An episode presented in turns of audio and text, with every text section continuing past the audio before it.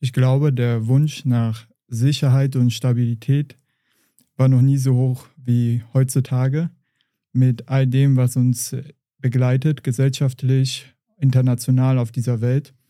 Es gibt aber auch einen Wunsch der Sicherheit und Stabilität für Berater und Beraterinnen, die am Anfang ihrer Reise sind, sage ich jetzt mal, vielleicht die Ausbildung ab abgeschlossen haben oder gerade auch damit beginnen.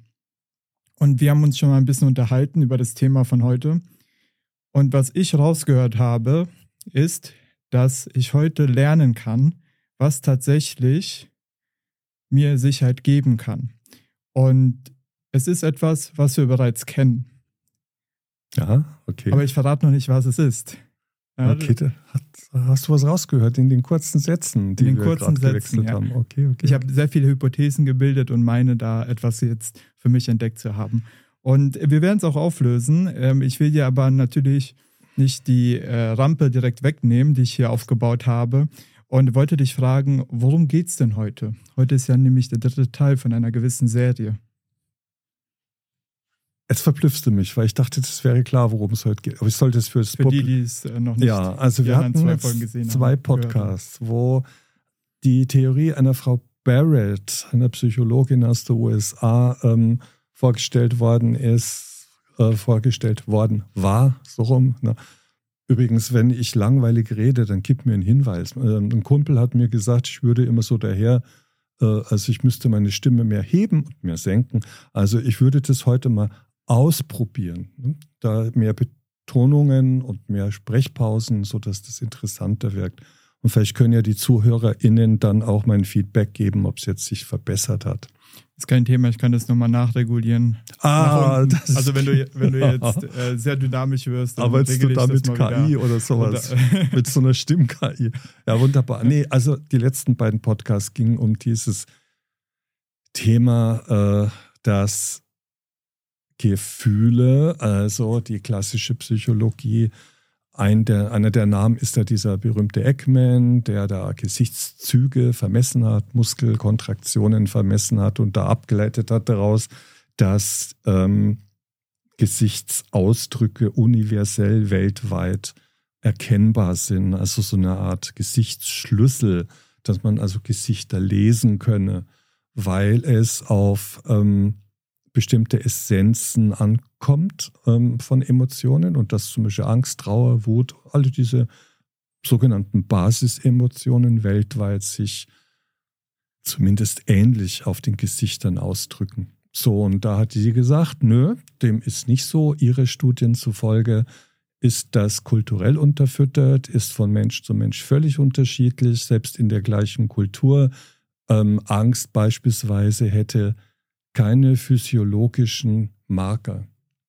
Also äh, ein verzerrtes Gesicht kann alles Mögliche bedeuten, muss nicht Angst bedeuten. Und vollkommen ängstliche Leute können eiskalt gucken und so weiter und so weiter. Ne, das hatten wir in den beiden Podcasts.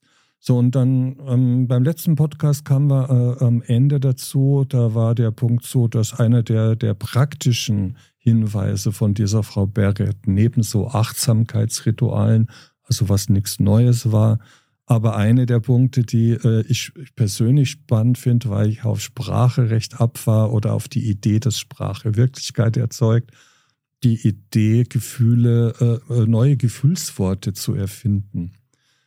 Und äh, das, sowas probiere ich immer auch gleich aus. Ne? Also wenn so Tipps kommen, das äh, mal zu probieren, zu üben, ich stelle mir auch ein Seminar vor, wo man mal so eine Kleingruppenübung macht, das erfindet mal ein paar Worte und ähm, am Ende kamen wir aber auch nochmal auf den philosophischen Hintergrund, äh, den sie auch angreift, weil sie sagt, okay, die Menschheit hat sich auch in, ihren, in ihrer Wissenschaftlichkeit, in der Renaissancezeit hat sich die Wissenschaft neu gruppiert. Vorher war es ja die Kirche, die den Finger auf der Wissenschaft hatte. Dann ne, italienische Renaissance, Renaissance kamen dann Leute auf und ähm, der Essentialismus war dann aber schon immer auch eine, eine Denkrichtung, in der wir eigentlich tief verfangen sind. Und ähm, deswegen beschreibt die Barrett es als Paradigmenwechsel in der Psychologie. Und da wir es hier bei der WISPO so viel mit Psychos zu tun haben, manches ist natürlich absolut interessant. Psycho ist nicht abwertend. Ich meine, du guckst jetzt schon so. Jetzt lese ich zum Beispiel in deinem Gesicht ja, eine äh, leicht sarkastische Note. Mhm. Nö. Möchtest du was sagen da drauf? Ja, jetzt nicht ohne meinen Anwalt. Nicht ähm, Gott. Hier geht es ja um eine gewisse Profession.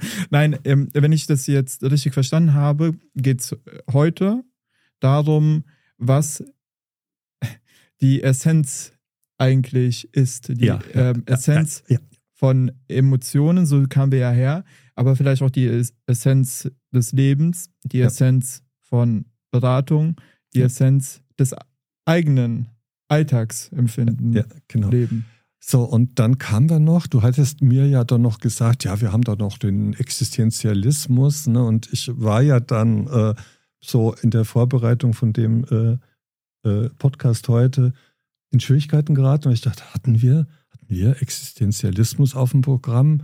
Es war doch Essentialismus, ne? Und dann stieß ich doch tatsächlich auf eine Verknüpfung.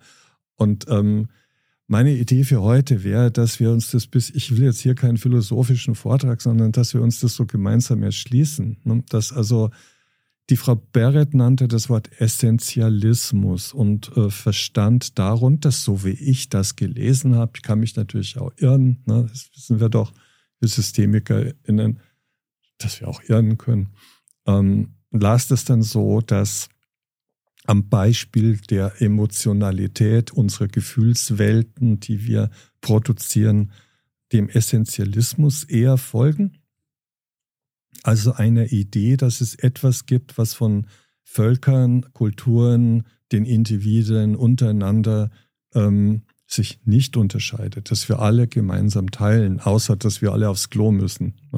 Also auch das wäre der Stuhlgang, der Stoffwechsel wäre ein Ess, äh, äh, Essentialismus. Also das verbindet uns. Ne? Bei den Gefühlen dachte die Psychologie wohl auch, es gibt nur wenig Ausreißer bisher, aber diese Frau Barrett hat jetzt wohl umfassende Studien, auch andere Studien herangezogen und da tut sich ein anderes Bild auf. Es scheint eine emotionale Essenz nicht zu geben. Da habe ich mir überlegt, was ist eigentlich Essenz ne? und ähm, wo verwenden wir das Wort und wie? Also ne, wo, wo, setzen wir das? Und mir kam dann so erstmal, ah ja, bei mir fielen Duftstoffe ein. Ne? Ähm, Parfüms zum Beispiel. Wenn ein Parfüm kreiert wird, wird aus Pflanzenstoffen, werden da Essenzen herausgezogen, Verdichtungen. Ne? Was macht zum Beispiel eine Rose aus, ein Rosenduft, und dann kannst du ja äh, tatsächlich über Destillisierungsverfahren die Essenz herausdestillieren. Das Typische für eine Rose. Ne? Und so kannst du das bei Texten auch. Wir kennen das von der Schule ja noch. Ne? Diese quälenden Aufsätze. Was ist denn jetzt Essenz dieses Textes? Also Inhalt. Was sagt er? Was will der Autor uns sagen? Und dann musst du es rausdestillieren wie bei einer, wie bei einem Parfüm. Ne? Und was ist jetzt die Essenz von Gefühlen? Naja, das ist zum Beispiel bestimmte Formen von Angst und Wut und Trauer und Entsetzen und was der Teufel was alles. Ähm, auch da kam, war bisher die Lesart anscheinend die, dass es da etwas Vertrautes gibt, etwas, worauf wir uns verlassen können, was uns vielleicht auch Sicherheit gibt. So wie du jetzt da sitzt, äh, das ist jetzt ähm, würde sagen, naja, da kommt super Züge an Freude rüber, es kommt ähm, Interessiertheit rüber, es kann aber alles völlig anders sein. Möglicherweise bist du in Gedanken beim nächsten Urlaub oder bei der Weihnachtsfeier oder sonst was. Kann man nicht wissen. Ich kann mich eigentlich nicht drauf verlassen, dass deine Gesichtszüge jetzt tatsächlich was Essentielles darstellen. Ne? So, und du hast das so eingeleitet mit der Sehnsucht von uns Menschen nach Stabilität, nach Ordnungen. Und deswegen kam diese essentielle Denken wahrscheinlich hoch, diese tief sitzende Entsetzen über die Nichtplanbarkeit der Welt. Das bedeutet. Hm, war ein großes Wort, ja. Ich äh, maße mir an, dem eine Bedeutung zu geben. also, das bedeutet, du kannst mich gerne korrigieren, ah. dass es eine irgendwas muss drunter liegen. Also so vielfältig wie Menschen, Phänomene, Situationen sind, muss es doch irgendwo ein Muster geben, was darunter liegt, was, wenn man es versteht, uns die Welt händelbarer macht. Also, dass wir selbstwirksamer vielleicht auch sein können, ja. wenn wir verstehen, was die Regeln des Lebens sind. Die Regeln des Lebens, das ist zum Beispiel so ein Begriff, nicht? ein essentialistischer Begriff, zu glauben, dass es solche Regeln gibt. Und zwar Regeln unabhängig von dem, was wir Menschen uns zusammenbasteln. Also sowas wie eine göttliche Regel, eine Natur, eine Objektivität in der Wissenschaft, in der Biologie meinetwegen. Ne? Und die, vielleicht ist das eine der Triebfedern von uns Menschen überhaupt, die Unsicherheit des Lebens über Erkenntnis beispielsweise ne, dann zu gewinnen. Und ich bin jetzt auch leicht begeistert, weil ich gedacht habe, okay, also du kannst ja mit so einer Forschung von so einer Frau Beret, das ist jetzt auch wieder nur ein Konstrukt, vielleicht hat sie recht ein Stück weit, vielleicht aber auch nicht, vielleicht gibt es solche Essenzen. Doch, wir haben sie nur nicht entdeckt, aber da fällt mir spontan der Virchow ein, der, da habe ich mal gelesen, dass der im, um die Jahrhundertwende im vorigen Jahrhundert, das war eigentlich einer der ersten Virologen, ne? der hatte das Ich gesucht und er hatte 200 Leichen seziert, um das Ich zu finden. Das Ich als Essenz des Individuums. Also wir spüren uns ja, ne? du dich, ich mich und wir haben sowas wie Identität. Es gibt ja auch eine Identitätsforschung. Es wird ja über alles geforscht. Also ein Ich muss ja dann irgendwo existieren. Und er hat es nicht gefunden. Ne? Hat keine Drüse oder keinen Anhang oder keinen Zipfel, einen Blinddarm oder so. Sowas hat er sich vorgestellt, dass da irgendwo das Ich zu lokalisieren ist. Nein, er hat es nicht gefunden. Also was ist das Ich? Ist das jetzt Essenz oder Existenzialismus oder was oder wie? Ne? Und die Berit gibt die Antwort. Es ist in jedem Moment unseres Lebens ein Konstrukt, das unser Gehirn aufgrund von Annahmen, von Hypothesen, von Überprüfung der Hypothesen. Eigentlich arbeitet unser Gehirn mit einer permanenten systemischen Schleife, und zwar in jeder Sekunde unserer Existenz. Ähm, nehmen wir irgendetwas wahr aus der Umwelt, das Gehirn sieht das Glas Wasser hier stehen, ne, äh, rastert es hier oben in der ähm, Großhirnrinde ab, ah, da war doch mal was, und das geht ähm, in Bruchteilen von, von Zeiteinheiten ähm, wird die Annahme, ne, äh, dass das ein Wasserglas sein könnte, dann erst einmal abgerufen, abgeglichen. Mit hoher Wahrscheinlichkeit ist es ein Glas Wasser. Es wird also konstruiert in dem Moment, in dem ich das mir in den Fokus nehme. Es ist ein Konstrukt, das Glas Wasser. Ich habe eine Aufgabe für dich. Sein. Aber wir wollten ja über Existenzialismus. Ja, genau. Ja? Und, und wo es herkommt. Und ich bin nämlich so auf Genau, ich, will also vielleicht eine gute. Gioda ich hatte am letzten Mal den Giordano Bruno eingeworfen. Mir fiel der Name kaum ein. Ich war aber das letzte Mal auch müde. Und ich habe nochmal nachgeguckt. Ich dachte mal, Mensch, Giordano, ich habe dir so Unrecht getan, dich einfach so vergessen zu haben. Du kannst auch gleich nochmal die Gelegenheit nutzen, äh, zu unterstreichen, äh, was dir als groben Fehler, Patzer, würde ich jetzt mal an der Stelle sagen, letztes Mal passiert ist. Spaß. Ich habe eine Aufgabe für dich. Also ich lade dich dazu ein, besser gesagt. Und zwar habe ich jetzt so eine kognitive Dissonanz. Ich habe eine Unstimmigkeit in meinem Kopf. Okay. Ich habe, es ergibt Sinn, was du sagst. Es entspricht auch äh, einem systemischen Grundgedanken.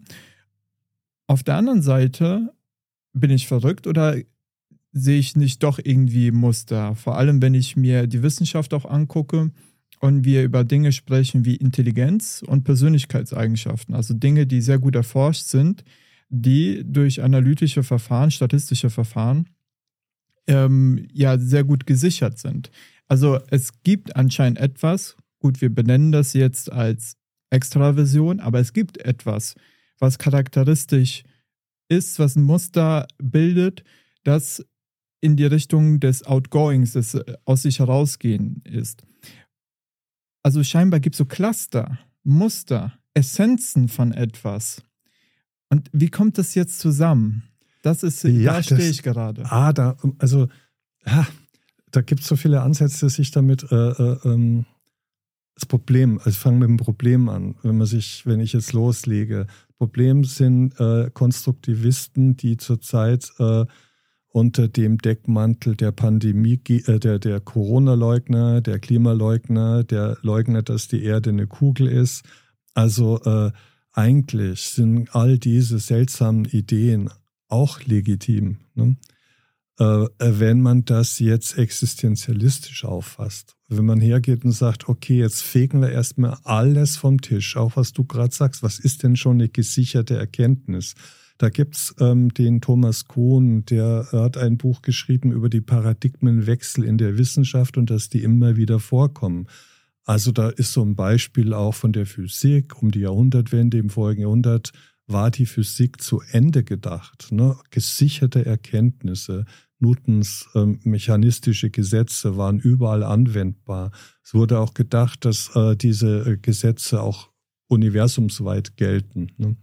Und ähm, insofern wusste man nicht mehr, was da noch Neues kommen soll. Da wäre damals auch einer gesessen im Podcast, gesagt, es gibt doch die, sicher die Wärmelehre und die, und die Elektrizität und wir haben doch jetzt also wirklich die Welt im Griff und können alles vorausberechnen. Und dann kommt so ein Versicherungsangestellter daher, der Einstein hieß und sagt, ja, also jetzt, wir müssten da mal neue Prämissen aufstellen und dann kommen wir vielleicht weiter in der Lösung dieser Wärmeabstrahlung. Das war damals ein Problem, das man sich nicht erklären konnte.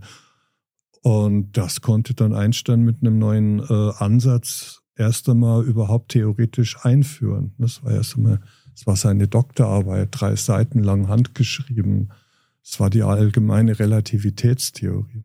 Und ähm, deswegen ne, gibt es Wissenschaftskritiker, aber jetzt meine ich nicht die Schwurbler und Schwurblerinnen, sondern ähm, ich meine ernsthafte Leute, die äh, immer wieder dann auch selbstreflexiv ne, in, äh, reingehen und sagen, okay, das ist erstmal Theorie.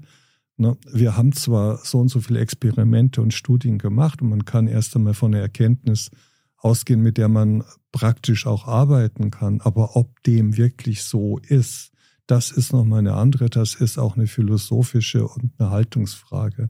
Und wie weit du bereit bist, das, was du jetzt als gesicherte Existenz beschreibst, von äh, Regeln, Gesetzmäßigkeiten oder Mustern, dann doch selbstreflexiv immer wieder mal in Frage zu stellen, zum Beispiel in so einer Diskussion. Wo könnten da die Erkenntnislücken sein? Wo ist die Studie vielleicht doch nicht ganz so abgerundet, wie man sie im Schaufenster der Wissenschaften dann darstellt, um weiter Forschungsgelder zu kriegen? Und ähm, meiner Meinung nach, meiner kleinen Unbildung, ist ja dann, äh, sind große Ideen da entwickelt worden, wo äh, Menschen sich nicht haben einfangen lassen von diesem Sicherheitsgefühl, dass etwas jetzt wirklich stabil Erkenntnis ist und da gibt es große Vorbilder, die, die uns das gezeigt haben, wie man wissenschaftlich arbeiten kann, aber trotzdem eine innere Distanz zu den eigenen Erkenntnisvorgängen bewahren kann. Und jetzt die Beret ist äh, meiner Meinung nach eine, die es tatsächlich schaffen könnte, wenn sie genug Unterstützung findet, so einen Paradigmenwechsel herbeizuführen. Es gibt mehrere Stimmen. Wir hatten schon mal über diesen Begriff der Apophenie geredet. Kannst du noch erinnern, dass an irgendeinem Podcast kam das mal hoch, die Lust am Muster. Und daran leiden gerade Systemikerinnen doch ziemlich häufig. Also in dem Genogrammarbeiten die Muster zu aufzuspüren, die von Generation zu Generation dysfunktional weitergegeben werden. Ich weiß von einer Sitzung, das weiß ich von einer Klientin, die so eine Sitzung mitmachte, dass die Therapeutin fast schon wütend wurde, als es kein Muster zu entdecken gab, also äh, wo jede Generation doch eine ganz eigene spezifische Haltung zur Existenz, zum Leben entwickelt hatte und da Brüche drin waren, aber keine durchgängigen Muster.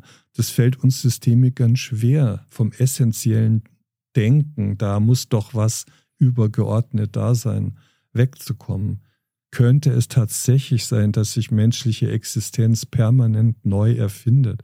Wir haben ja in der Spätmoderne auch so Sätze, das gilt ja als was ganz Positives. Ne? Wenn Leute sich neu erfinden, da jubeln wir ja alle auf. Ja, wie super ist das denn? Ja, das ist eine alte philosophische Richtung. Und die fängt, ach, die fängt, was, der Teufel, wo die anfängt, im, bei uns immer im ollen Griechenland. Also keine Idee der Welt ist grundsätzlich neu. Es ist alles schon mal durchdacht oder erlebt, erfüllt worden. Es kommen immer nur wieder Aspekte dazu, die in der jeweiligen Kultur eine Rolle spielen. Aber die Idee der äh, Essenz, also ich fand die am, am, am besten vertreten bei eben diesem Giordano Bruno, aber ich fand sie deswegen am besten vertreten, weil sie in meinem eigenen Weltbild eigentlich am nächsten kam. Man sucht sich doch auch die Bruchstücke, die zur eigenen Existenz dann gut passen, raus ne? und sagt sich, wow, der, der beschreibt jetzt genau das, was ich eigentlich mit meinen Worten nicht so gut beschreiben könnte. Da würde der Psychologe jetzt sagen, ja, ein klassischer Fall einer Bestätigungstendenz. Ja, dann sagt er das halt so, genau. Von mir auch vorhin angesprochene kognitive Dissonanz aufzulösen, suche ja. ich mir jetzt genau, genau, die Informationen, die stimmig sind, ja. mit meinem Weltbild, mit meiner Haltung, ja. äh, damit ich wieder eine Leichtigkeit verspüre. Ich will so, noch eine Sache sagen, bevor du das jetzt ähm, sagst, was du sagen wolltest. In, um, um die Erde haben es zwar nicht nötig, aber ich will es trotzdem machen, um die Erde der Wissenschaftler noch zu retten. Äh, sie arbeiten ja genau nach diesem Prinzip, also der Falsifizierbarkeit. Es wird etwas angenommen und es bleibt so lange bestehen, bis ja. es widerlegt ist. Also genau. man versucht mit dem Hammer, mit allen möglichen Mitteln, das eine zu widerlegen. Und wenn das nicht widerlegbar ist, dann gilt es. Ja. Und wenn es widerlegbar ist, dann schaut man sich an, was ist jetzt da, ne? was könnte jetzt da sein.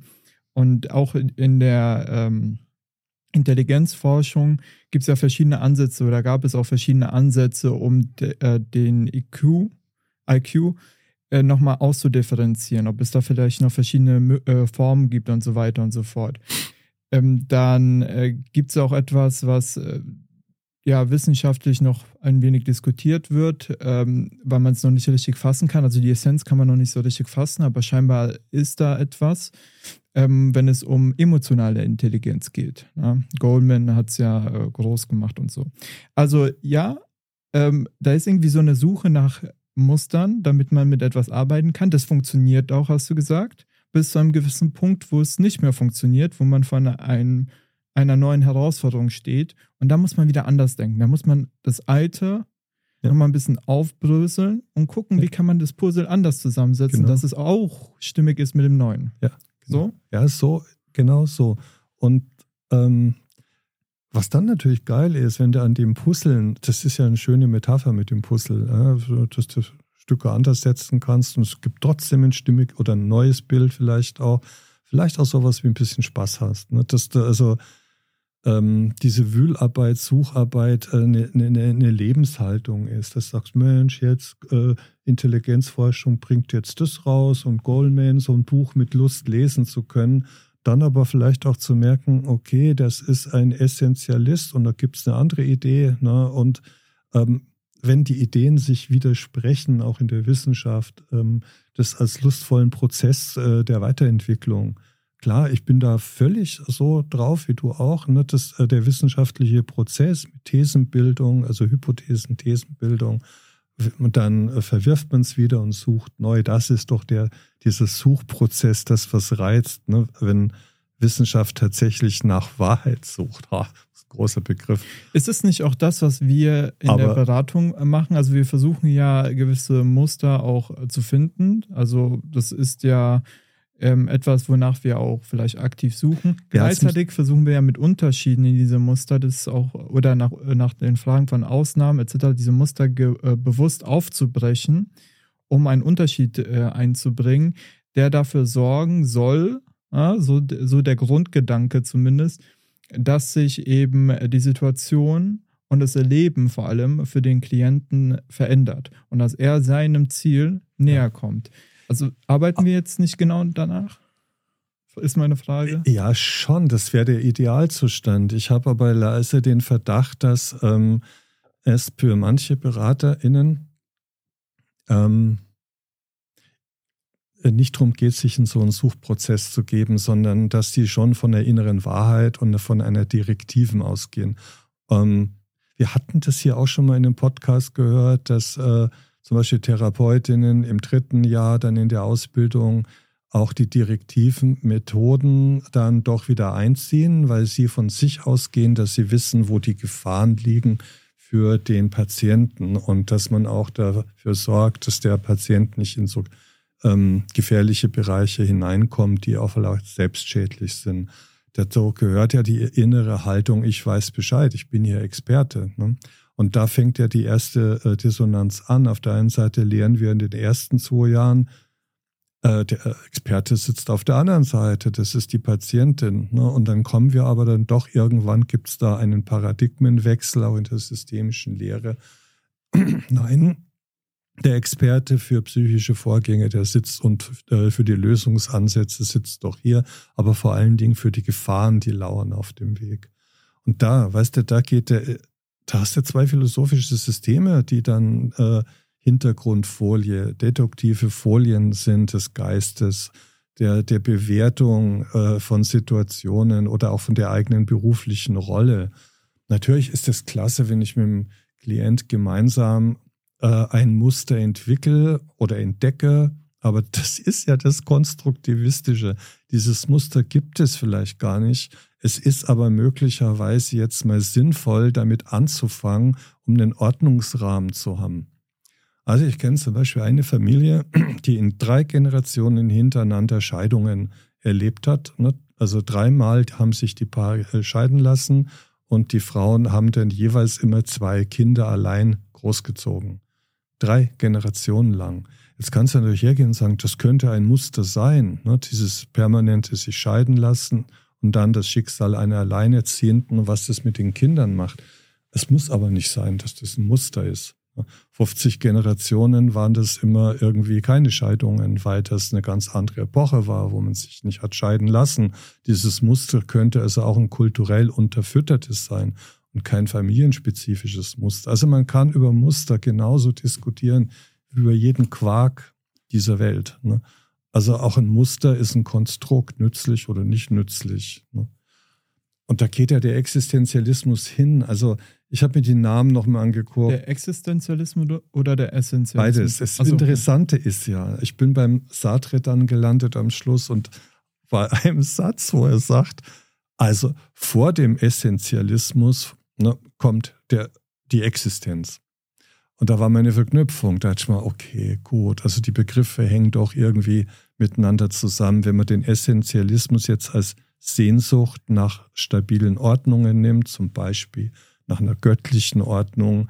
Also Religiosität hat ja viel damit zu tun, in eingebettet zu sein in einem Ordnungsrahmen, in einem System von auch Lob und Strafe und Erlösung am Schluss. Ne? Das kannst du dann doch in irgendeine Art von Himmel gelangen oder Paradies. In mehreren Religionen gibt es das. Ne? Und das gibt einem doch eine Wahnsinnssicherheit. Eine Sicherheit gibt auch die Familie, ein stabiler Freundeskreis. Und jetzt gehen aber so Existenzialisten her und sagen, fegt das alles vom Tisch. Das ist alles nur ein Konstrukt. Die verwenden das Wort Konstruktivismus nicht. Ne? Aber es geht genauso radikal ab, ne? dass also in der, im Übergang von der Vormoderne zur Moderne dann dieser existenzielle Bruch stattgefunden hat. Soll ich da was erzählen drüber? Ist das interessant? Was meinst du? Du guckst so wie ein bisschen ein Auto. um also Gefühlsbeschreibungen zu bringen. Gerne, ich, ich, damit ich einfach auch folgen kann. Ich kann es ja auch nur ganz kurz Nein, nein, äh, lieben gerne. Damit ich aber auch gut folgen kann, musst du mir hier auch nochmal bei einem, ähm, bei einem Gedanken helfen, dem ich noch nachhänge. Das hast du einfach mal jetzt so gesagt. Und ähm, ich glaube, das ähm, ist vielleicht in ein, zwei Sekunden gesagt, aber hat eine große Auswirkung. Und zwar, man lernt erstmal die ersten zwei Jahre etwas und im dritten Jahr lernt man nochmal was ganz anderes, was das Weltbild vielleicht nochmal ändert. Und ich persönlich bin auch damit konfrontiert worden, als ich meine Weiterbildung gemacht habe. Äh, war ich sehr begeistert von dem, was es an Auswirkungen gab, als ich ein paar Dinge anders gedacht habe, gemacht habe, etc. Dann merkte ich aber, da irgendwie, da, da komme ich auch irgendwo an die Grenzen und Menschen arbeiten auch ganz unterschiedlich. Hä? Was soll denn das jetzt? Ich dachte, ich hätte was gefunden, ähm, was mir Sicherheit gibt, was mir auch Stabilität eben gibt. Und ich kam irgendwann mal jetzt so auf meinen Gedanken, auf die Idee, ja, vielleicht ist es ja doch eher so wie auf dem Spektrum. Ne? Also das Spektrum von Wissen oder Nichtwissen. Auf der einen Seite hast du es, auf der anderen Seite hast du es nicht. Und es kommt natürlich, so sagt auch das Systemische, auf den Kontext drauf an und vor allem auch auf die Interaktion, auf die Auswirkungen, auf die Wechselwirkungen, die diese Haltung in dem Fall mit sich bringt, wenn ich sie ausübe. Das heißt, wenn ich in einem Kontext wissend bin, und das kann, glaube ich, im Therapeutischen, ich bin selber kein Therapeut, aber kenne sehr viele, die in dem Bereich tätig sind und die berichten auch darüber. In manchen Kontexten kann es sogar sehr sinnvoll sein, vor allem auch bei manchen sogenannten Störungsbildern, auch direktiver zu sein oder auch mal aktiv Grenzen ja, zu setzen, genau. sowas. Auf der anderen Seite sollte man sollte man äh, vielleicht auch nochmal drüber nachdenken, wann es sinnvoll werde, nicht wissend zu sein und dass der Klient im Vordergrund ist.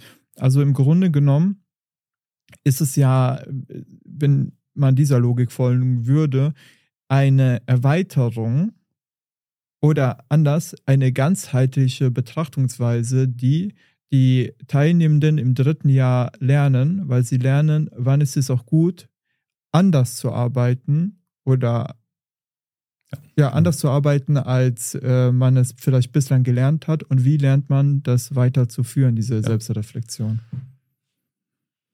Ich bin jetzt ganz beeindruckt, weil. Äh, also ist es überhaupt, äh, ist es etwas, was du, weil ich bin mir selber nicht sicher, muss ich ganz ehrlich sagen. Ja, dann versuchen wir doch mal Sicherheit zu gewinnen, weil für mich persönlich, ich rede jetzt mal nur von mir in meinem Leben als Berater und als Vater von drei Töchtern und weiß der Teufel was alles, ähm, ist genau diese äh, äh, Verbindung zwischen linear und systemisch, zwischen direktiv und non-direktiv, dieses Atmen, was ich schon mal beschrieben habe. Ne? Ich habe hier das Non-Direktive, das Direktive und Beratungskunst würde bedeuten, ich sehe, äh, äh, oder ich nehme jetzt mal die Metapher von so Klaviernottasten. Ne? Da hast du die dunklen Töne, die ganz schrillen, hellen, du hast die moderaten, mittleren. Als guter Berater würde ich mich so sehen wollen, dass ich diese gesamte Klaviatur beherrsche, von düsteren Tönen bis hin zu schrillen, die Mitte. Das heißt, äh, non-direktiv, direktiv, je nachdem, was der Klient braucht, äh, äh, was der Sitzung dient, dem Fortkommen, der Entwicklung weit, der weiteren.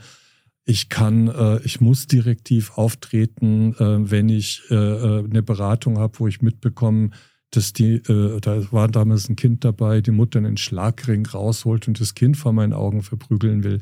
Hallo, da kann ich nicht nach den guten Gründen fragen und mit, einer, äh, mit einem Konjunktiv ansehen und möglicherweise tun sie ihrem Kind hier jetzt weh. Da muss ich direktiv und zwar flott und schnell und entscheidungssicher handeln. Ne? Das heißt also, diese Palette zu beherrschen, ne, dieses Atmen zwischen den Polen, das wäre für mich Beratungskunst. Und da hilft der Existenzialismus, weil als philosophischer Hintergrund, weil äh, der Existenzialismus erstmal alles vom Tisch fegt und dich auf deine Existenz zurückwirft und fragt, dich fragt, was ist wirklich in der Welt da? Wie wirklich ist die Wirklichkeit? Ne? Und insofern ist das Systemische schon hoch existenzialistisch, weil es äh, äh, erstmal von dem Ansatz ausgeht, glaub erstmal gar nichts. Ne? Es ist alles Konstrukt. Und es gibt zwar sowas wie einen ähm, Naturrealismus, also es gibt äh, einen Unterschied zwischen Realität und, und Wirklichkeit. Also äh, auch den Unterschied vielleicht so sich mal, aber sich mit diesen existenzialistischen Ideen mal zu befassen, ist schon sehr fruchtbar, weil dann glaube ich, dass äh, diese Haltung der Fähigkeit, zwischen direktiven und non-direktiven Methoden und den Zwischenstufen, den integralen Methoden dazwischen ähm, changieren zu können, dann erst, glaube ich, kommst du an diese Beratungskunst dran, weil wir BeraterInnen, ich merke das an jüngeren Leuten, die, da ist erst eine große Unsicherheit, vor allem wenn das so, so äh, Kardinalsfälle sind mit verschiedensten äh, ähm, Problemstufen und Vermischungen systemischen. Ähm, da hilft es natürlich schon erstmal, den Glauben an eine Beratungsstruktur, einen Beratungsaufbau, wie wir sie auch lehren, ähm, das, äh, als roten Faden erstmal zu nutzen. Aber dann, ich sagte es in der Eröffnungsveranstaltung schon, Leute, irgendwann müsst ihr davon wegkommen, weil sonst verfangt ihr euch in immer den gleichen Methoden. Also meine Beobachtung ist zum Beispiel, dass manche Kollegen so Lieblingsmethoden entwickeln, ähm, die sie dann immer anwenden, egal wer oder was vor ihnen sitzt. Ne? Also das ist dann nicht mehr situationsangemessen. und ein bisschen existenzialistisches Gedankengut würde vom Essentialistischen äh, ein wenig wegführen. Also davon auszugehen, es gibt nichts, woran ich mich festhalten kann. Wenn ich äh, genauer hingucke, egal ob Wissenschaft oder Religion, ob Ethik, Moral, ob Vorstellungen, wie ein Beratungsgespräch zu führen ist, sind erst einmal äh, die Grundhaltung des Existenzialisten wäre, erstmal es vom Tisch fegen zu können. Ist das so? Gibt es da andere Varianten? Gibt es vielleicht noch was Besseres? Oder kann ich selbst was erfinden, äh, was noch ein Stück besser ist? Ich kann natürlich Intelligenzforschung, ich kann diese Studien, ich kann auch den, diese Basisemotionen oder diesen mentalisierungsbasierten Ansatz, ich kann das alles nehmen und damit erstmal anfangen. Aber meiner Meinung nach sollte die Grundhaltung sein, es kann auch alles grundsätzlich grottenfalsch sein. Oder ich wende es grottenfalsch an. Ne? Und ähm, also die Fehler, die man eventuell macht in der Beratung, auch mehr zur Diskussion zu stellen, mehr in äh, Supervisionen oder in äh, kollegiale Fallberatung einfließen zu lassen, mehr Offenheit auch über das, was mir misslungen ist. Und dann kann man drüber nachdenken, weswegen eigentlich habe ich zu sehr an einem Muster oder an einer Wissenschaftstheorie festgehalten, die vielleicht doch nicht passfähig war für das konkrete Problem, in der die Klientin steckt. Ne? Und jetzt, was der, äh, ich kann ja mal an, bei mir persönlich fing das mit dem Goethe an und mit dem Werther. Ich las dann später, dass der, ich habe dir, glaube ich, mal erzählt, dass unser Lehrer einen genialen Trick brachte, weil wir mussten vom Lehrplan Goethe machen. Ne? Und wir stöhnten alle auf, ah Goethe, lass uns doch mit diesem Schmalzheini in Ruhe mit seinen schwierigen Sätzen und seinem äh, äh, romantisierenden Getue. Also Goethe war völlig out. Ne? Und dann kam ein paar Wochen später unser Deutschlehrer mit so zerfletterten Manuskriptheftchen daher. Da war kein Titel drauf, da waren die ersten Seiten weg. Und dann bat er uns, ne, wir waren ja im Abendgymnasium, Erwachsene, der Lehrer bat uns, äh, doch mal dieses äh, Heftchen zu lesen und äh, er würde mal wissen wollen, wie uns das gefällt. Ne? Und dann lasen wir das, wir taten ihm den Gefallen, weil er bat um den Gefallen. Ne? Es war keine Aufgabe, die er ist der. Unterschied. Ne? Er bat um Hilfe. Junger Lehrer, jünger als wir vom Alter her. Ne? Dann lasen wir das. Wir waren begeistert ohne Ende, weil er ein Individuum, sein Sein in der Welt beschreibt. Ne? Ähm, die Natur, den, den Blick auf die Natur, die, äh, aber auch die bürgerliche Gesellschaft, die da so beschrieben wurde, diese Spießer, woran sie so festhalten und ähm, Sätze drin, die uns so aus dem Herz sprachen, ne, wo wir dachten, mein Gott, genau so ist das. und dann am Schluss äh, eine große Liebe und die ist verlobt und äh, ach, und wer hat es nicht alles schon erlebt von uns, ne? Dramatik, Leidenschaft, vor allen Dingen, äh, wo man dann nach, nachts unter dem Sternenhimmel steht und ein, ein Schrei an den Himmel, ja, was, warum bin ich denn hier in dieser beschissenen Welt, wenn ich jetzt hier nicht diese Liebe sich erfüllt und am Schluss erschießt er sich. Ne? Und kein Pfarrer, kein Geistlicher hat ihn dann äh, zu Grabe getragen. Ne? Und dann diese, diese, diese Ratte von Deutschlehrer, ne? dann packt er aus und sagt, hallo, das war Goethe. Das hätten wir niemals, niemals vermutet. Ne? Äh, so eine Jugendlichkeit, eine Frische, eine Natur, all das, ne? Äh, von so einem Sack, von so einem schwurbelnden Sack, ne? Als den wir den Goethe empfunden haben. Und da fing der Existenzialismus, ich später dann gelesen, an in der Form, dass das Ich das erste Mal, das allererste Mal in einem Roman in Europa so in den Vordergrund gerückt worden ist dass ein Ich ein Recht hat auf individuelle Gefühle, auf Leidenschaft, auch auf den Freitod. Auch das ne, thematisiert als Recht des Individuums, seinem Leben ein Ende zu setzen. Also der Suizid als philosophisches Thema. Und was für ein Skandal das auslöste damals. Ne? Und damit fing dann die Fokussierung auf das Ich an. Und es kommt was Systemisches, was mich seitdem fasziniert dass es sich ähnlich wie auf den kalifornischen Terrassen Leute trafen und sich kannten.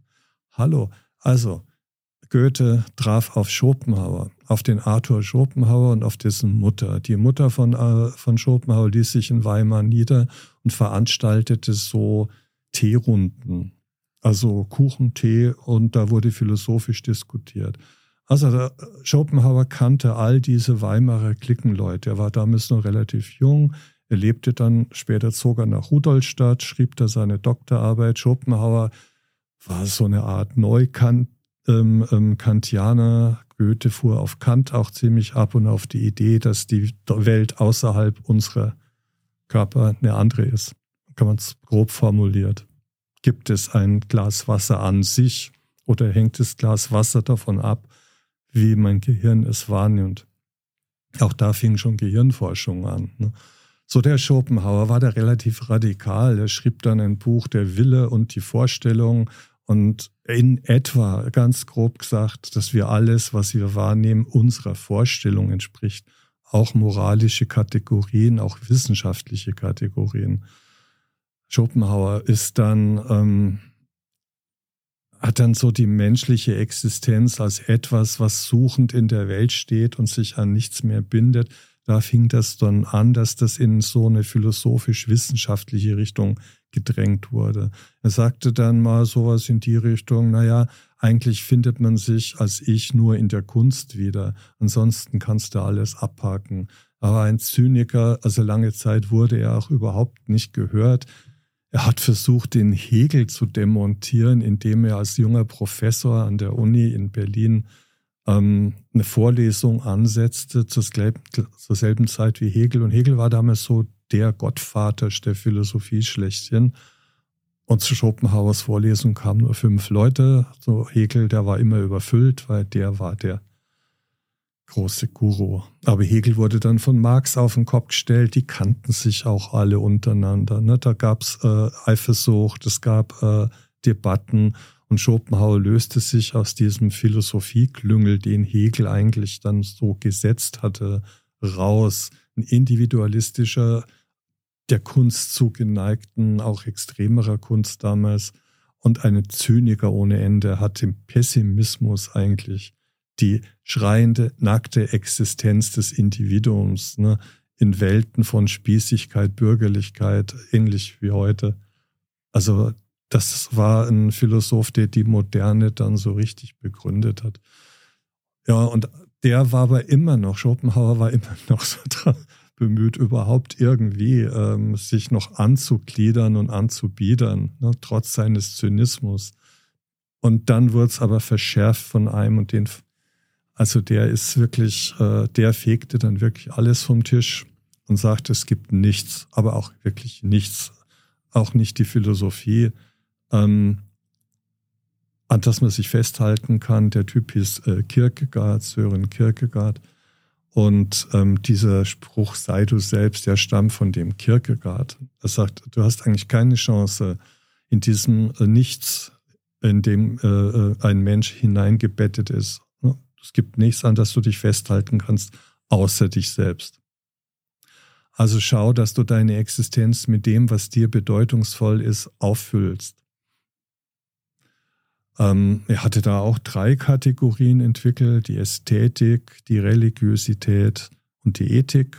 Also er hat daraus auch ein, ähm, Vorschläge entwickelt, wie du das machen könntest. Auch da spielte die Kunst eine große Rolle, aber auch die Vorstellungskraft, ne, die Imagination. Man kann sich auch Welten ausdenken und alles, was du tust, ähm, ist erstmal legitim, ist erstmal ähm, ja, aber und, ja, und, äh, und dann ging das über in diese französischen Existenzialisten und die hatten wir ja dann auch am Abendgymnasium, da wurden wir eingeführt. Äh, das war dann so, äh, das gipfelte dann im Albert Camus und dem Jean-Paul Sartre, die dann auch ähm, davon ausgingen, dass es eigentlich nur an dir liegt, äh, dein Leben mit Sinn aufzufüllen, weil das Leben an sich sinnlos ist. Also beim Camus geht es ja los mit der Frage da, wieso gibst du dir eigentlich, wenn du 30 bist, du bist ja bei 30, gell? Bitte, was? Bitte, nein, nein, ja, die Frage du, du geht, ja an, geht, ja an, deine Altersklasse. äh, ja, du hast jetzt studiert, du hast einen Beruf gefunden, ähm, weiß nicht, was so deine Lebensziele so sind. Ne? Üblicherweise ist es ja dann irgendwann ein Haus, ein Auto, äh, Kinder, Frau. Äh, und dann vielleicht noch irgendwie mal Chef zu werden, um eine Deutungshoheit zu haben, Macht zu spüren. Das sind so die üblichen Ziele und ähm, Wer gibt denn dir diese Ziele vor? Eigentlich bist du jetzt erstmal in die Welt geworfen. Es gibt nichts, was wirklich äh, Bestand hat und Festigkeit hat. Und alles, was du jetzt tust, ist die äh, verzweifelte Suche nach Festigkeit, Stabilität und Ordnung, die es aber nicht gibt, die es auch in dir nicht gibt. So, und warum gibst du dir eigentlich nicht die Kugel? Wäre doch jetzt ein sinnvoller Abschluss. Jetzt hast du 30 Jahre gelebt und ähm, die Frage stellt er dann in dem Buch Der Mythos von Sisyphos. Ähm, jetzt hast du eigentlich nur noch vor dir, dass du die, die Kugel der täglichen Arbeit, der jeden, jeden Tag hochholst, da fällt sie wieder runter. Wo sind denn da jetzt Bereiche der Freiheit, der Gestaltungsmöglichkeit? Du bist doch eingeflochten in ein Bild, in eine Vorstellungswelt. Das sind ja alles nur Vorstellungen, denen du danach jagst. Und das sind natürlich schon heikle Fragen. Hm. Und da gibt es einen tollen Roman, wer den nicht kennt, der ist zwar, ich empfehle ihn jetzt trotzdem mal, weil er ist klein, schmal, in kurzen Sätzen und er haut richtig rein, was die Frage anbelangt. Er ist der Fremde. Und da wird beschrieben, wie ein Mensch in Algier, in Algerien lebt, Algerien, äh, Kolonie von Frankreich damals, gab einen brutalen Krieg zu Camus Zeiten in Algerien ähm, wie ein Mensch da lebt, am Strand einen arabischen Menschen erschießt und vollkommen gleichgültig mit den äh, Folgen umgeht. Also es wird ein Mensch konstruiert, der tatsächlich in seiner Existenz an nichts teilnimmt.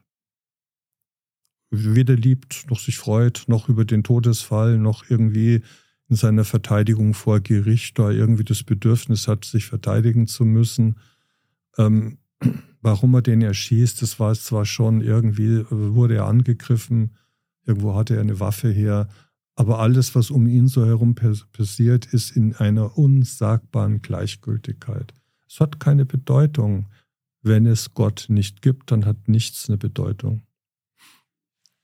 Wie der Roman endet, das spoilere ich jetzt nicht, weil das ist wunderschön. Und was auch eine Antwort. Anders als beim Werther. Aber ich glaube, das, äh, den kennen Sie ja eher als äh, das Buch. Ja, und Aber das sind doch so grundsätzlich existenzielle Fragen. Und die tauchen ja im Coaching auf. Ich hatte neulich ein Coaching, wo der Coachie fragte, äh, was ist denn, wer bin ich? Das will er jetzt besprechen, also das Thema. Was ist Angst? Und ähm, er möchte über den Begriff der Arbeit diskutieren. Möchte da ähm, sich austauschen das sind hochexistenzielle Fragen. Ne? Das ist die Frage, was er meint und wie er es, äh, worauf es abzielt, was, äh, was das Ganze eigentlich für ihn bedeuten soll. Aber da sage ich mir auch, da diese existenzialistische Folie im Hintergrund ist gar nicht schlecht, von nichts mehr auszugehen, was wirklich fest ist. Ähm, und das ist bei der Barrett ziemlich radikal, finde ich, ne? dass die dass an dem, was uns am meisten eigentlich innerlich bewegt, das ist ja unsere emotionale Welt, sagt, das ist existenzialistisch, nicht essentialistisch.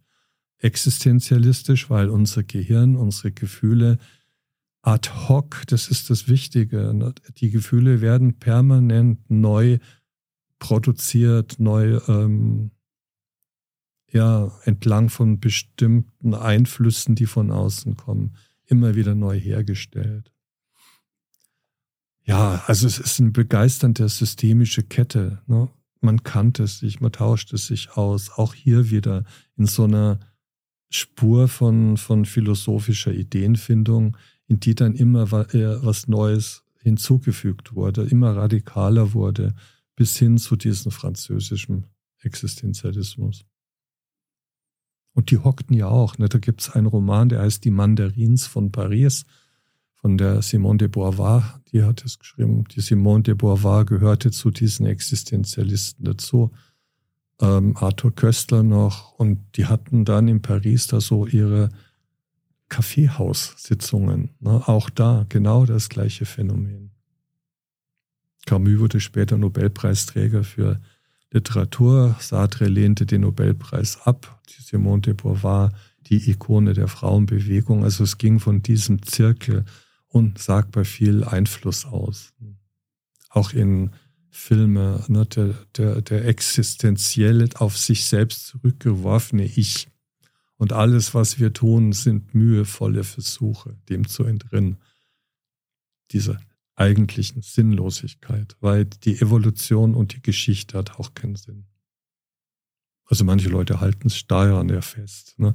Die Menschheit entwickelt sich oder die Natur. Diese dauernde Zielidee, die wir im systemischen Coaching haben, ja, ein Mensch muss Ziele haben. Da würde der Existenzialist sagen, ja, wozu? Ziel ist Überleben. Ziel ist, dass ich mir selbst einen Sinn verleihe. Aber weder die Kirche noch eine Philosophie noch die Wissenschaft kann mir persönlich Sinn verleihen. Wow, ich finde das ziemlich radikal. Mhm. Harte Kost auf der einen Seite. Auf der anderen Seite irgendwo auch ein Punkt. Also ich meine, jeder, der durch gewisse Lebensphasen durchgegangen ist, ähm, der Veränderung mitgemacht hat, auch die, die mit sehr schmerzhaften, ähm, mit einem sehr schmerzhaften Erleben, um das mal wirklich sehr seicht auszudrücken, äh, mit einhergehen, kann sicherlich auch an der Idee was abgewinnen. Es gibt keine Konstante, es gibt nichts, was wirklich so Sicherheit bietet, außer ich, weil ich war immer dabei. Und ich, genau. und ich war immer dabei. Ja, ja und äh, ich bin die Person, die tatsächlich, auf die ich mich verlassen kann. Und ich glaube, es gibt Menschen, die so viel im Leben erlebt haben, die eben zu so einem Schluss auch äh, kommen oder damit auch was anfangen kommen, äh, können. Jetzt kam mir noch ein anderer Gedanke, weil ich tatsächlich auch über äh, dieses Angebot nachgedacht habe, was heißt es denn? Und oder was, warum gebe ich mir ja nicht die Kugel persönlich? Ne? Mhm. Und dann habe ich mir so, ja, eigentlich wenn, dann ist es meistens Grund, der mit anderen Menschen zu tun hat. Ich habe Verantwortung, ich kann die Leute nicht im Stich lassen. Ich würde aber noch einen anderen Grund äh, einwenden, außer dass man vielleicht Sorge hat, was könnte danach sein. Ähm, und lieber an dem festhält, was man kennt, was, wo, was, woran man gewohnt ist. Also Leben aus Gewohnheit vielleicht auch. Aber noch was anderes. Es gibt Sachen, die es irgendwie auch lebenswert machen. Also ich, ich sag, Echt, ja? Ja, okay. ja ist natürlich. Also ich sage jetzt nicht diesen Begriff, weil ich jetzt gelernt habe äh, von das Ferdet, das, das hm. könnte ja auch was ganz anderes sein. Das, das Wort könnte äh, ja auch eine ganz andere äh, oder hat für verschiedene Menschen eine andere Bedeutung. Ja, aber dieses Gefühl, wenn du sehr zugeneigt bist einer Person gegenüber, das äh, ist etwas, was äh, dir auch nochmal eine ganz andere Lebensqualität äh, bietet. Und damit einhergehen, was irgendwas Positives ist. Eine Idee, die mir neulich kam, ist, ähm, als ich so ein bisschen auch meinen Arbeitsalltag organisiert habe und wie viele andere vielleicht auch mal merken, so ein bisschen wenig Tag für das, was man machen soll oder für die Energie, die man hat. Und irgendwann habe ich mal ausprobiert, ich surfe mal auf Wellen, auf diesen Flow-Wellen. Mhm. Also es gibt nichts Festes. Ich warte das war beängstigend. Ich warte, bis mich die Muse küsst und ich, wobei das eigentlich eher so zurückgelehnt ist, aber äh, mich irgendwas ergreift und dann gehe ich ab. Und äh, das habe ich mal ausprobiert und das hat richtig viel Spaß gemacht. Obwohl es anfangs mit dieser Unsicherheit verknüpft war, kriege ich heute überhaupt was äh, ähm, bewerkstelligt. Also, um es mal zurück zum Thema zu bringen, das Surfen auf Wellen, diese angenehmen Wellen, wo du dich im Flow fühlst, wo du im Moment bist, wo du wirklich auch denkst, dass es nicht besser sein kann, du willst eigentlich nirgendwo anders sein als hier in diesem Moment. Bindet dich doch an das Leben, das die Grundvoraussetzungen für diesen Moment bietet. Also du musst am Leben sein, um das zu erleben. Ja, ja klar. Ja, ja also das, da, das, da kam mir auch nochmal der Gedanke und äh, wollte dir das einfach auch nochmal hier hinwerfen. Was denkst du darüber? Vor allem vielleicht auch vor dem Hintergrund äh, des Essentialismus und Existenzialismus. Weil wir bilden ja nichts anderes als Essenzen gerade. Ja, will ich nur mal an der ja, Stelle nochmal kurz ja, erwähnen. Dass dieses Bilden von Essenzen überlebensnotwendig ist. Also wenn du dir die Kugeln nicht gibst, dann musst du ja irgendwie dem Leben äh, eine Form von Sinn und Freude abgewinnen, sonst ist es ja, sonst verschwindest du ja in dem, was der Sartre dann Ekel nennt. Ne? Dieses, dieses, äh, mich ekelt eigentlich nur noch alles an, weil es sinnlos ist und nichts hat äh, Substanz. Die Substanz schaffst du dir aber selbst. Ne?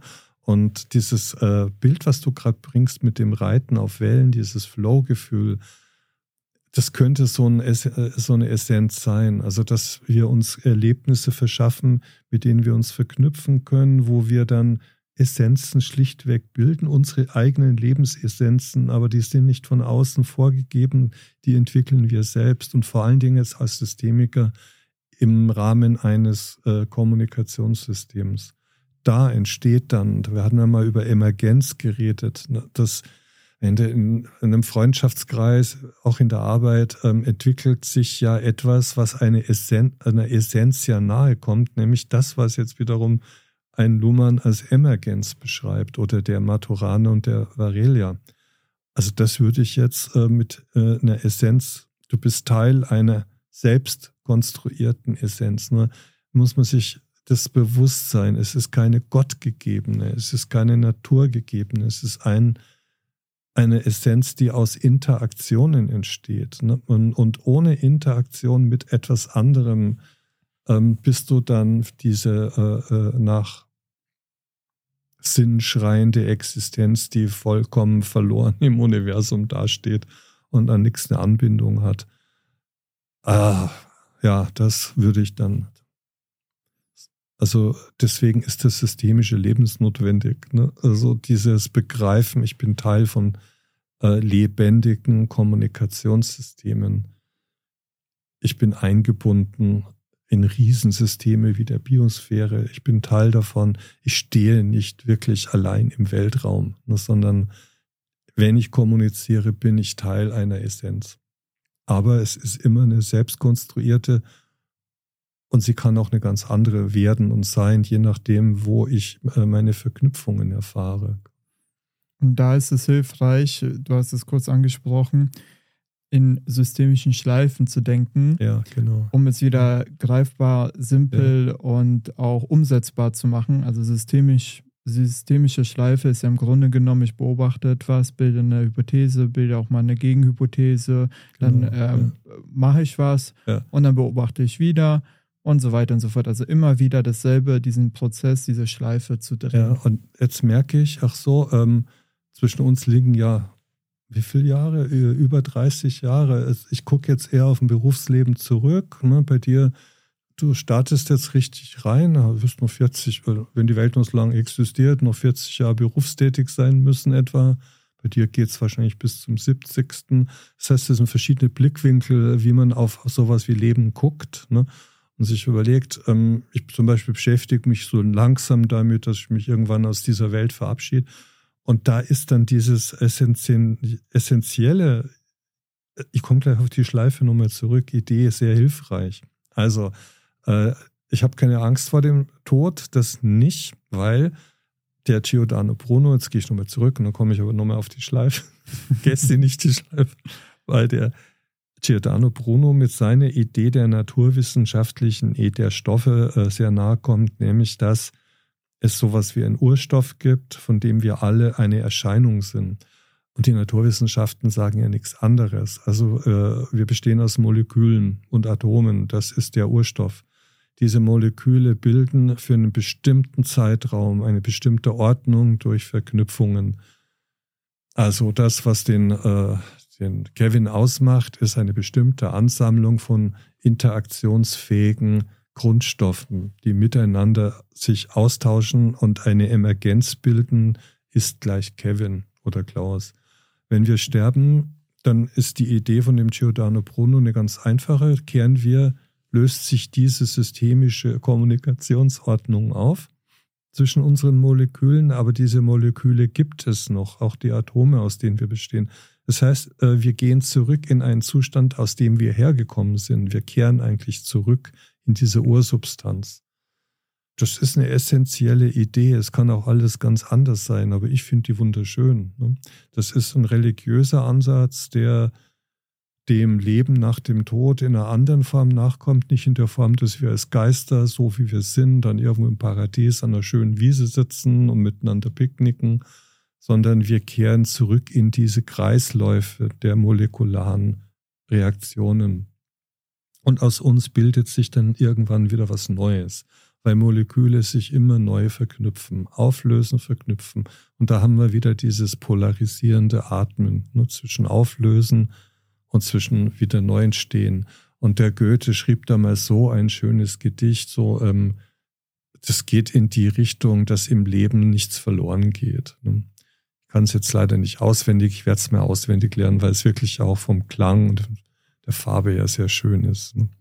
Und ähm, jetzt die systemische Schleife ist für mich etwas, was ich wiederentdeckt habe. Eigentlich habe ich immer schon in Schleifen gedacht, nämlich ich probiere was aus, dann gucke ich, wie es gelaufen ist, hole mir vorher Informationen ein. Eigentlich ist das ein ganz natürliches Vorgehen in dieser Schleife. Dann gibt es ja auch den Deming-Kreis beim QM. Also die Idee ist schon auch eine relativ alte. Da, wo Leute nachdenken, sich wirklich Gedanken machen, denken diese Menschen in Schleifen. Und deswegen ist die systemische Schleife das Instrument schlechthin, auch mit der Existenz klarzukommen. Also keine Idee, wirklich restlos zu verfallen, sondern sie immer wieder zu evaluieren. Ne? Und dadurch entsteht aber, ne, wenn man die Schleife dauernd malt, hast du ja dann so ein Spiralbild. Und dieses gesamte Spiralbild, das ist ja auch eine Form von Festigkeit. Und ich kann mich frei entscheiden. Also ich habe doch einen freien Willen. Ne? Sagt auch der Kierkegaard beispielsweise. Ich bin zwar allein in die Welt gestellt, vollkommen allein, aber ich habe einen freien Willen. Und das ist auch eine Triebkraft. Das hat er vom Schopenhauer übernommen. Wir haben einen Willen. Und wir haben die Möglichkeit, uns zu entscheiden für dies oder jenes. Wir müssen uns nicht blind in irgendwelche Vorstellungen werfen. Ne? Und da wäre es gut, wenn wir wüssten, was sind denn die Optionen.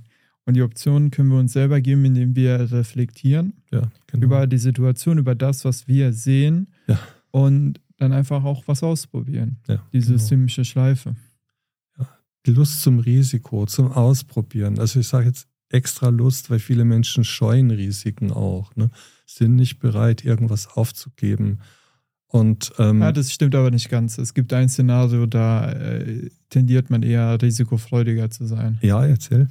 Äh, Stichwort ist Verlustaversion. Also wenn du denkst, dass so wie es jetzt bleibt, deine Situation verschlimmert, dann bist du bereit, ein Risiko einzugehen. Ah ja, ja klar. Wird gerne bei Verhandlungen auch äh, ja, genutzt. Ne? Äh, Daniel Kahnemann ist ein Stichwort. Äh, der hat es so mit seiner Forschung sehr stark verfolgt. Schnelles und langsames Denken ist, glaube ich, sein bekanntestes Buch. Genau. Ich glaube, da erwähnt er es ja auch. Aber gut, äh, ja, die Lust am Risiko scheint da aber auch nochmal eine äh, treibende Kraft zu sein, sagst du? Ja. Um ins Risiko Wobei zu gehen. ich muss das wieder ein bisschen revidieren. Ich merke, äh, ja, das war jetzt so ein Gedanke, der durch den Kopf schoss. Gleichzeitig kam auf der anderen Gehirnhälfte die Idee hoch, naja, warum ist denn dann eigentlich unsere Kultur zurzeit so am Umkippen in Richtung Stabilität und Ordnungssysteme und ähm, warum werden jetzt mehr und mehr wieder Diktatoren gewählt, sogar ne, von äh, großen Teilen der Bevölkerung? Da schreiben manche Soziologen beispielsweise, es ist schon diese immense Sehnsucht nach Stabilität. Ne? Also die Welt wird immer, oder die Menschen empfinden, dass die Welt immer unsicherer wird und äh, Experimente werden mehr und mehr abgelehnt und es fangen kuriose Debatten an über Christbäume in Kitas und lauter so Geschichten. Ne? wo also ein Wahnsinnskampf um Kultur, Kulturformen in Brand ist. Auf der einen Seite möchten viele Leute so einen Normalitätsbegriff wieder etabliert haben, also sich festhalten können am Konstrukt einer Normalität. Und es gibt Parteien oder Richtungen, die das dann im Wissen, dass das eigentlich nicht machbar und herstellbar ist, das wissen die ganz genau, aber um an die Macht zu kommen, musst du diesem Normalitätsbedürfnis jetzt ähm, doch ziemlich nachgeben. Und dann denke ich, wird auch die Psychologie sich wieder, die konservative Psychologie sich darauf wieder einschießen. Ne? Ähm, oder das Begleiten dem Prozess der Wiederherstellung von Normalitätsbegriffen und Traditionsbegriffen und wie wichtig es ist, dass wir das, unsere Traditionen, unsere Weihnachtsbäume dann auch pflegen und den Weihnachtsbaum nicht äh, weglassen, weil man die muslimischen Kinder damit vor den Kopf stoßen würde mit dem Weihnachtsbaum. Also wir erleben ja wieder so einen Paradigmenwechsel zurzeit. Ne? Also unsere Kulturen brechen zurzeit um. Und ich habe das Gefühl, es ist dieser Wunsch nach Essenz, nach Essentialismus. Der Existenzialismus führt die Leute in die Krise, weil sie nicht in der Lage sind, mit dieser Unsicherheit sich selbst, aus sich selbst heraus so eine Stabilität entwickeln zu können.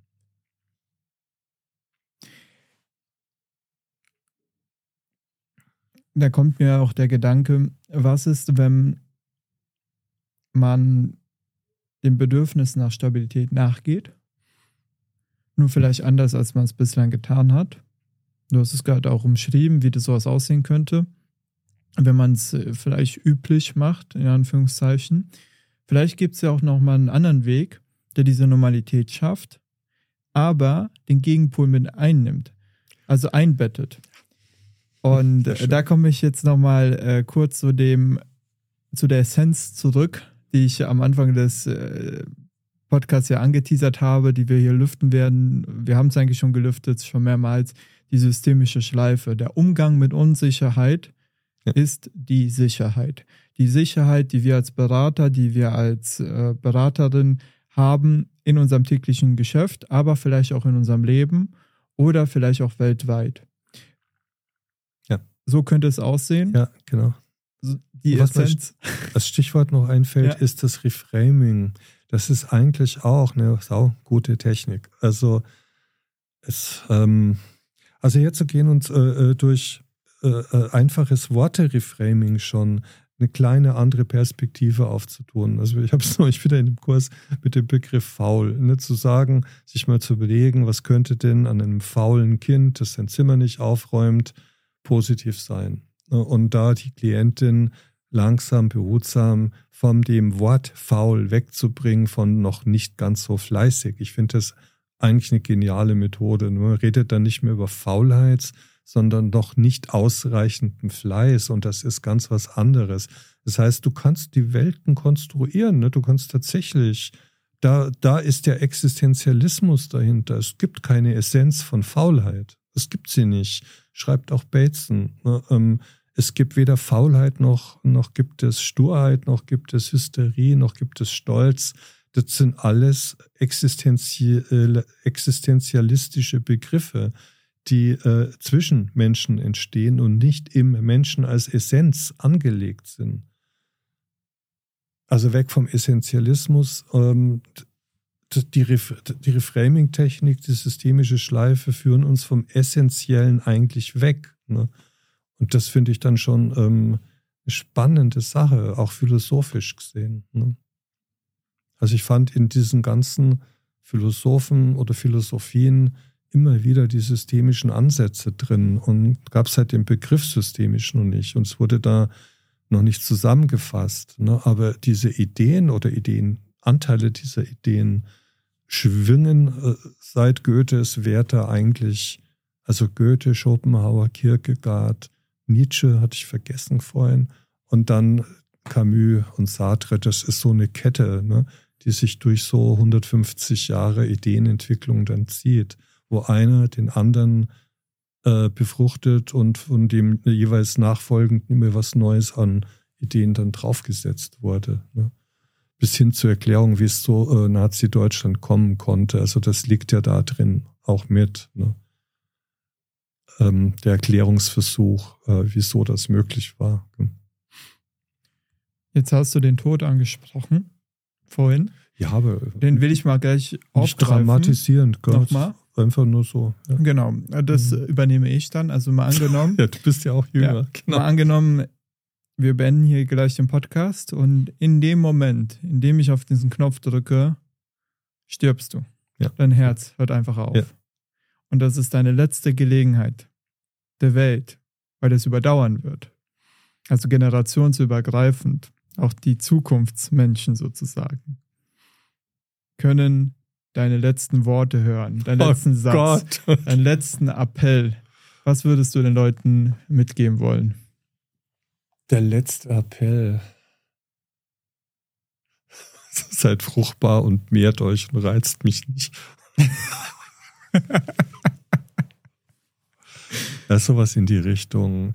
Also der letzte Appell wäre tatsächlich, Leute, äh, versucht die Kunst des vom Tischwischens aller Ideen und des gleichzeitigen Zulassens aller Ideen zu, äh, zu erlernen und versucht ähm, zwischen diesem Pol äh, äh, die Welt als etwas Atmendes zu begreifen, das aus- und einatmet und zwar auf allen Ebenen, die wir uns vorstellen können. Und wenn das mal so ein bisschen sitzt, dann äh, kriegt man auch Probleme, glaube ich, ganz gut in den Griff. Ja, so in etwa. ja, und ich würde auch sagen, ja. habt keine Angst vor dem Tod. Äh, es ist eine Heimkehr. Das, da haben diese alten Mythen ähm, sind äh, für mich wirklich nah an der Wahrheit das der Dr. Haus sagte, wir hatten das doch mal als Thema.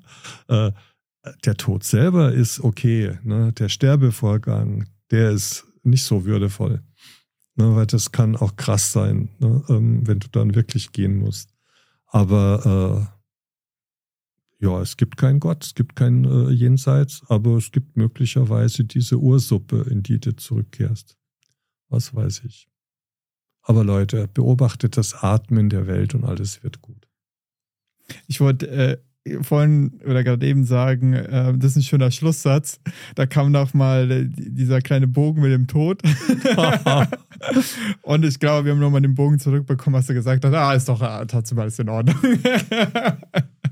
Klaus, ich äh, bedanke mich ja, ähm, für die Reihe, muss man sagen. Wir werden die anderen Episoden auch nochmal in die Beschreibung packen, wenn man das hören möchte.